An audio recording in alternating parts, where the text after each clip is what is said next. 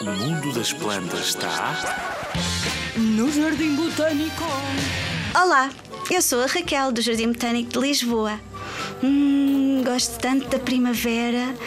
Olha, e tu sabes que na primavera o que nós começamos logo a ver são as flores.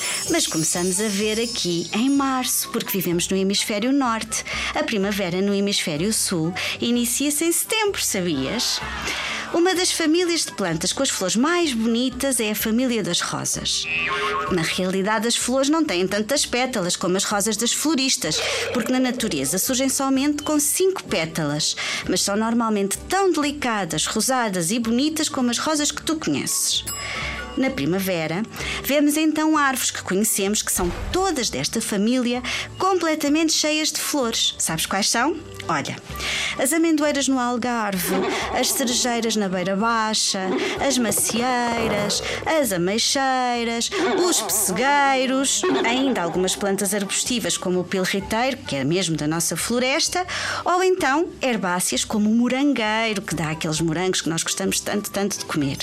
São todas da mesma família e por isso com as flores muito parecidas. Já viste? Podemos fazer uma salada de frutas só com as plantas desta família. É tão diversa que depois até temos que pensar duas vezes para dizer que uma coisa nos sabe a rosas. Podes ver muitas destas espécies no Jardim Botânico de Lisboa.